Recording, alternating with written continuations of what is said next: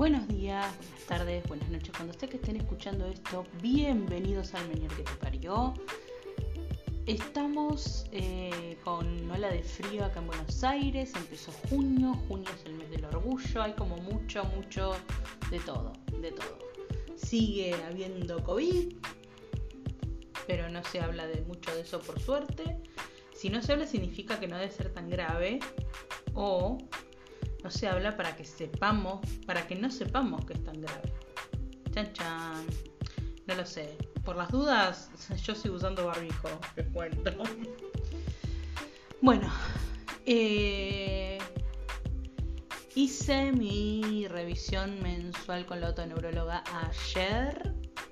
Ayer, sí, hoy es jueves, ayer. Y anteayer fui a la endocrinóloga esta que me trató bien y bueno, eh, la endocrinóloga me dio para tomar, acá tengo la caja gigante de muchas pastillas, de metformina clorhidrato 850 miligramos.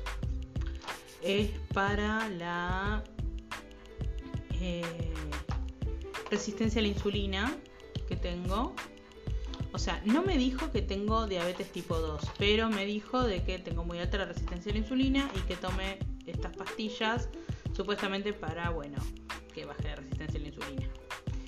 Igual tengo una anécdota bastante fea con el respecto de la compra de este medicamento porque la cuestión fue así.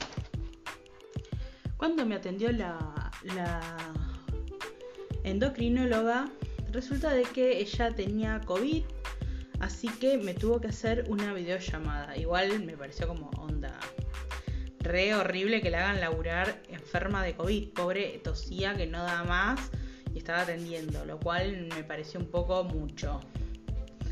Cuestión de que, claro, me dijo que me tenía que hacer la receta y me tenía que hacer una orden. La orden voy a tener que pedirle a la autoneuróloga por favor que me la haga eh, cuando estemos cerca de la fecha que tengo que volver a, ver a la endocrinóloga porque ¿qué pasó?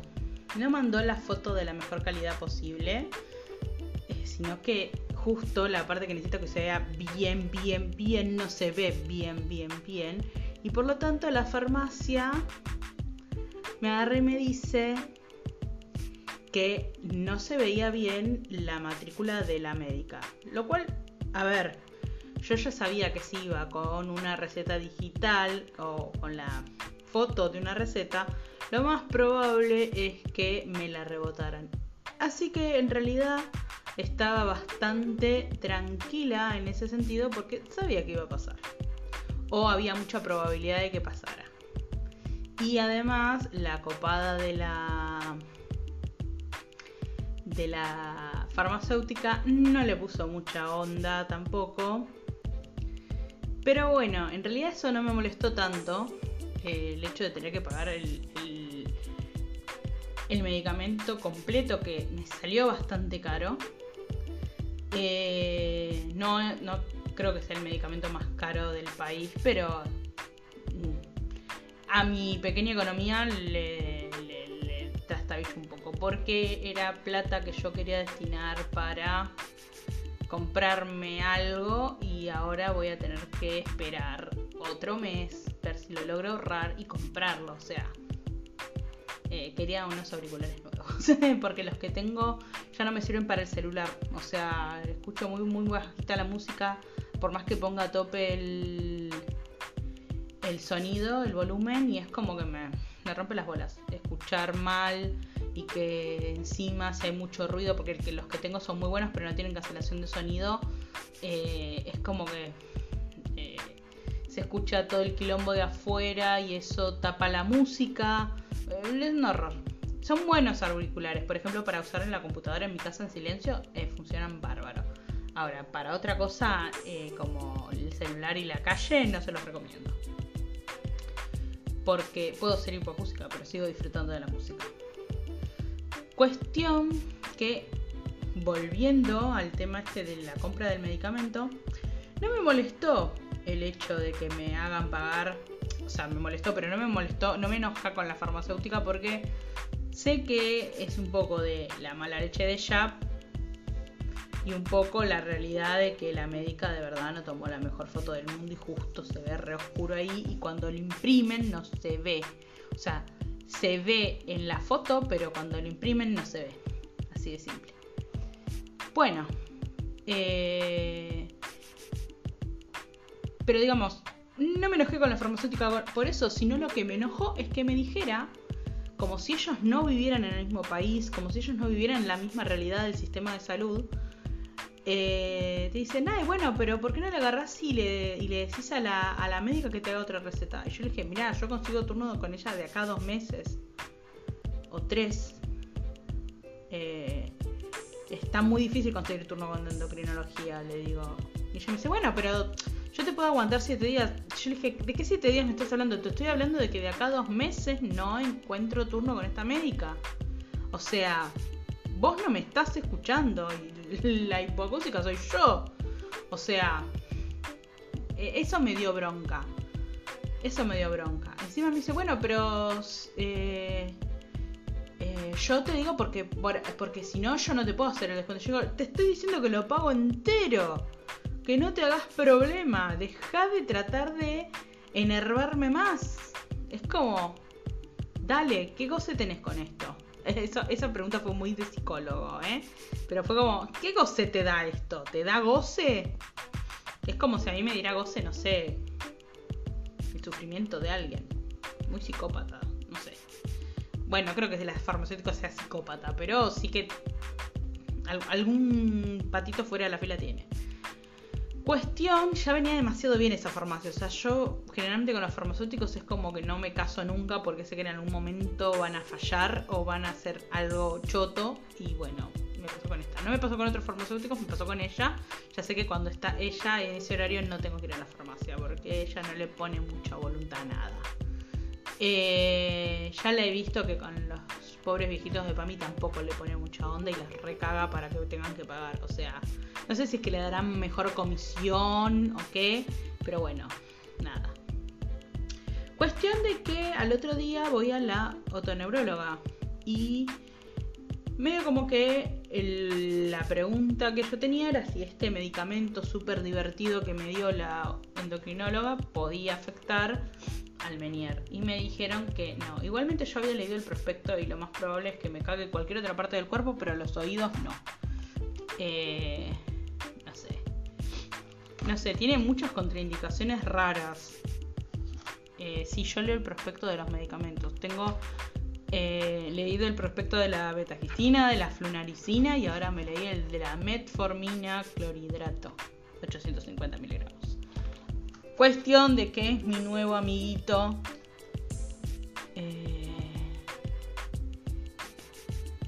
de escritorio, junto con Meniex y junto con Sibelium, que son los nombres comerciales de... Este no tiene nombre comercial ahora que lo pienso. Pasi DBI App. Alto nombre. Eh, no sé quién le pone los nombres a los medicamentos, pero algunos son altos nombres que te dan más o menos una idea de para qué. Y este, bueno, sí. Sí, por ahí ponele de que lo explica. Cuestión de que la autoneuróloga me dijo que no me preocupe por la metformina y que la tome, que le dé bola a la endocrinóloga. Y bueno, que cuanto al Menier. Parece que, bueno, se pudo controlar la migraña vestibular. Pero los mareos siguen medios molestos, a pesar de que, ya les dije, en invierno mucho no me joden, pero eh, están constantes. Entonces, bueno, eh, primero quiero ver cómo está mi oído. ¿Qué pasó? De la última vez que la vi a metoneuróloga, que fue hace un mes, exacto un mes, eh, conseguí turno para hacerme la audiometría que me pidió mi médica para el 15 de junio recién, o sea, un mes y medio más tarde. Lo cual es bueno. Eh, ya sabía que podía pasar porque hay mucha demanda de, de audiometrías últimamente.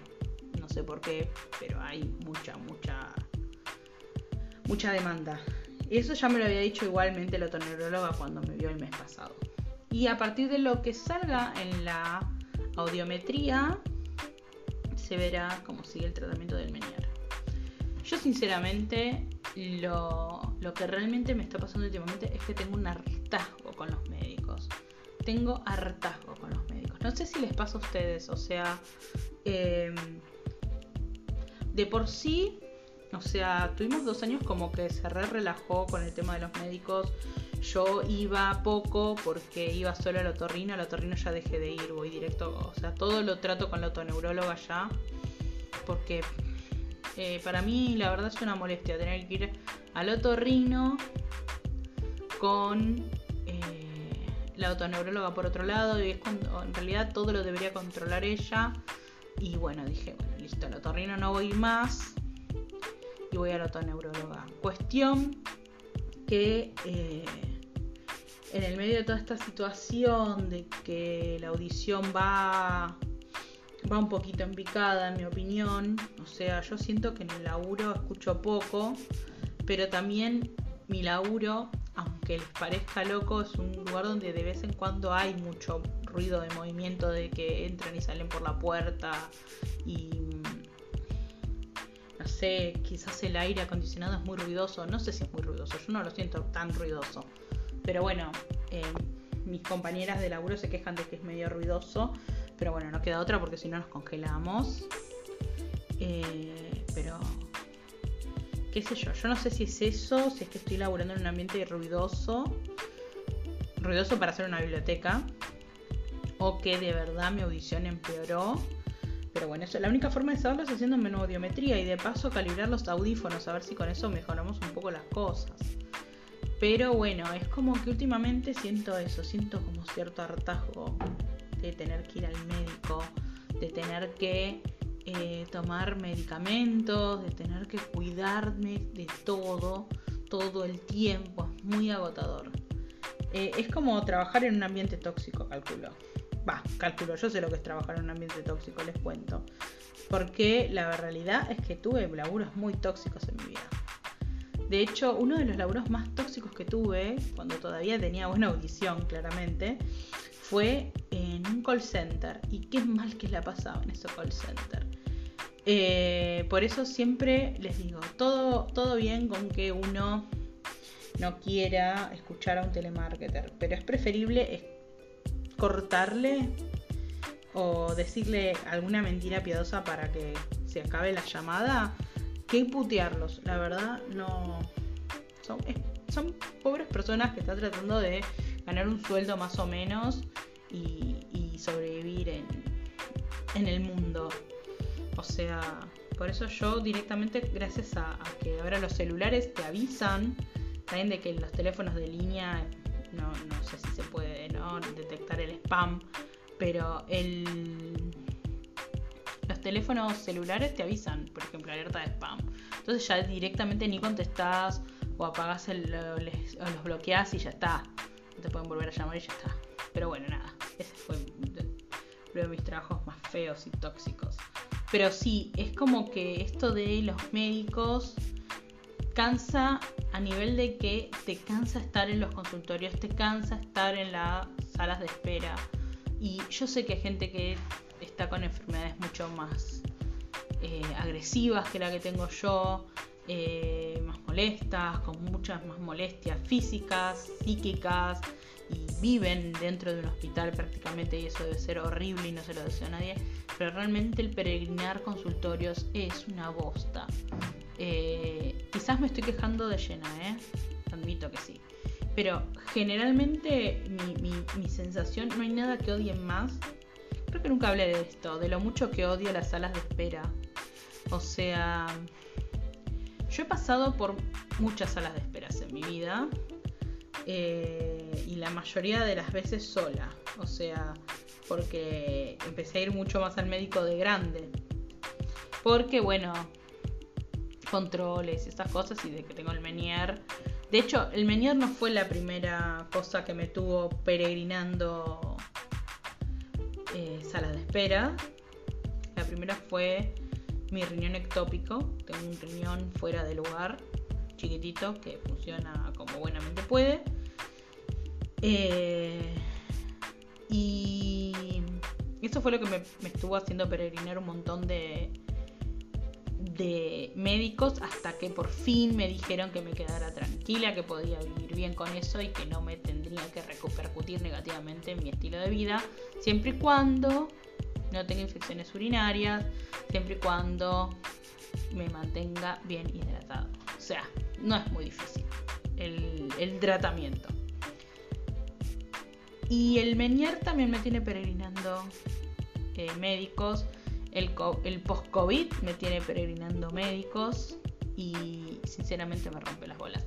Porque lo que tienen las salas de espera es que ya, por ejemplo, con, el con el consultorio de mi neuróloga no tengo estos problemas, porque yo ya conozco a las recepcionistas, ya conozco el movimiento, pero siempre hay situaciones como que son molestas, como por ejemplo cuando me toca ir al piso de arriba, que es donde hacen las audiometrías.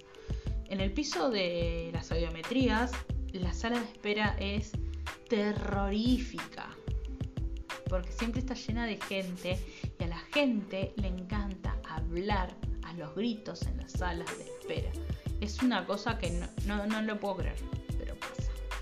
Y está bien que en el instituto este suelen eh, llamar por por los monitores, o sea, tienen una pantalla donde van apareciendo y te dicen para dónde tenés que ir, qué consultorio, pero si esos monitores no están prendidos y dependes de tu audición y la gente, o sea, Igual esa no fue la peor sala de espera, la de, la de, las audiometrías, ahora que lo pienso. Sí suele estar muy llena de gente, suelen haber muchos niños y los niños hacen mucho ruido, o sea, porque los chicos se aburren en las salas de espera. No hay nada peor que una sala de espera para, para un nene chiquito. O sea, yo me acuerdo cuando era chiquita y cuando tocaba ir al oftalmólogo, eh, la verdad que paría la sala de espera porque eran horas, horas, horas y horas esperando a que nos atiendan.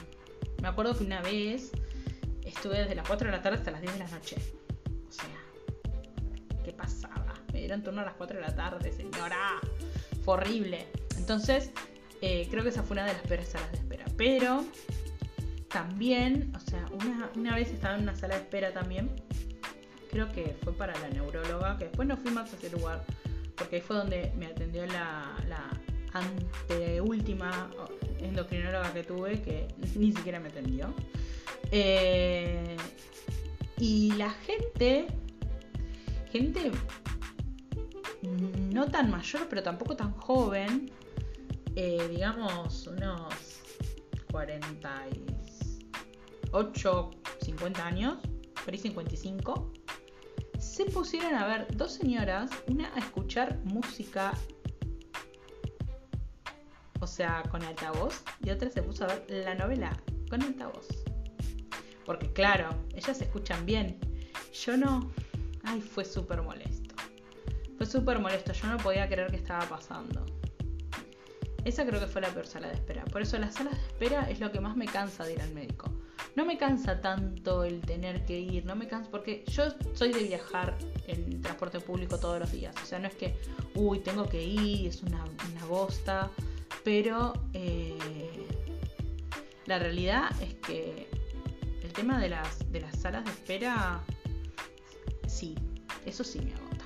Me agota la, me agota el cómo se comporta la gente en las salas de espera, el, el el submundo que son las salas de espera, porque hay gente que está sacada, hay gente que está que se pone a, charlarte y vos estás como necesito prestar atención de si me están llamando no, no me hable, señor, señora, muchacho, muchacha, no me hablen, no quiero hablar. Cuando estoy en las salas de espera, a menos que esté con mi vieja o con mi alguno de mis hermanos, la realidad es que no quiero hablar con nadie.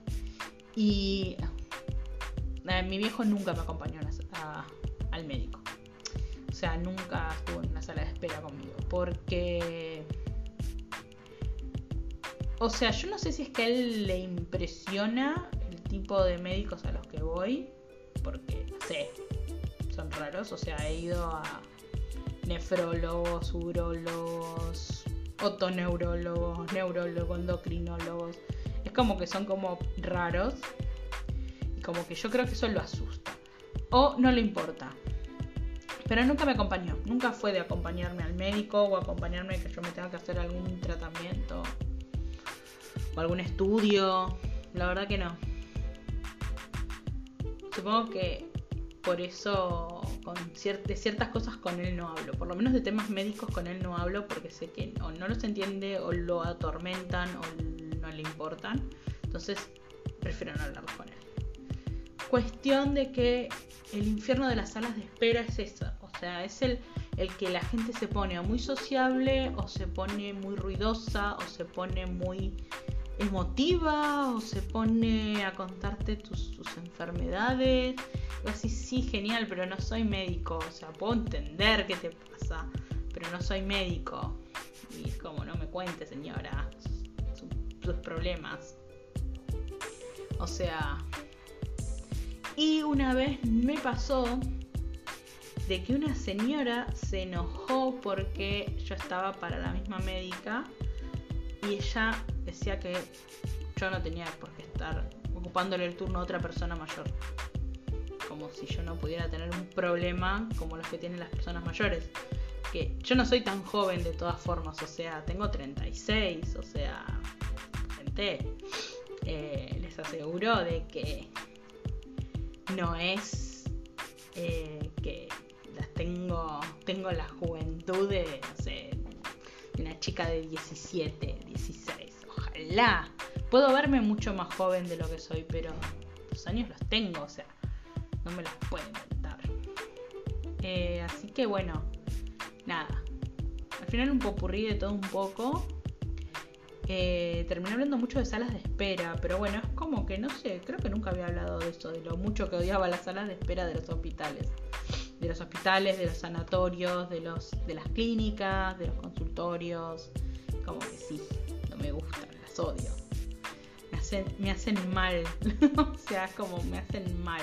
La única que no tiene sala de espera y que voy regularmente es mi psicóloga. Ella no tiene sala de espera. Ella directamente me atiende y, o sea, llego y entro al consultorio. O sea, eso es lo fantástico de mi psicóloga. De, la mayoría de las psicólogas que tuve, creo que fue así. No, hubo una que no. Que era una clínica y que por ahí se atrasaba un poco y tenía que estar en una sala de espera. Pero en general, eh, la psicóloga es la, única que siempre zafaba de su sala de espera, pero el resto es como que no, hay que, hay que fumarse la sala de espera. Pero bueno, eh, veré si prontamente puedo hacer otro episodio un poco más divertido. Este fue un poco más que tenía que ver con el meñero, un poco más actualizándole de mi situación actual de salud. Y bueno, veremos qué pasa con la vida. Por ahora la endocrinóloga me dijo que hasta dentro de 3-4 meses no la necesito ver, lo cual es genial. Y bueno, el resto los dioses dirán. Así que bueno, gente, los dejo con eso. Espero que hacer la próxima vez un episodio más divertido. Probablemente tenga que ver con el tema de eh, el mes del orgullo, que tengo ganas de hacer algo sobre el mes del orgullo. Tendría que haber sido este capítulo, pero bueno, eh, tocaba la actualización con la autoneuróloga y la endocrinóloga que había quedado pendiente, así que bueno, he aquí toda la data. Bueno, espero que les haya gustado, que se hayan divertido. Besitos, chau chau.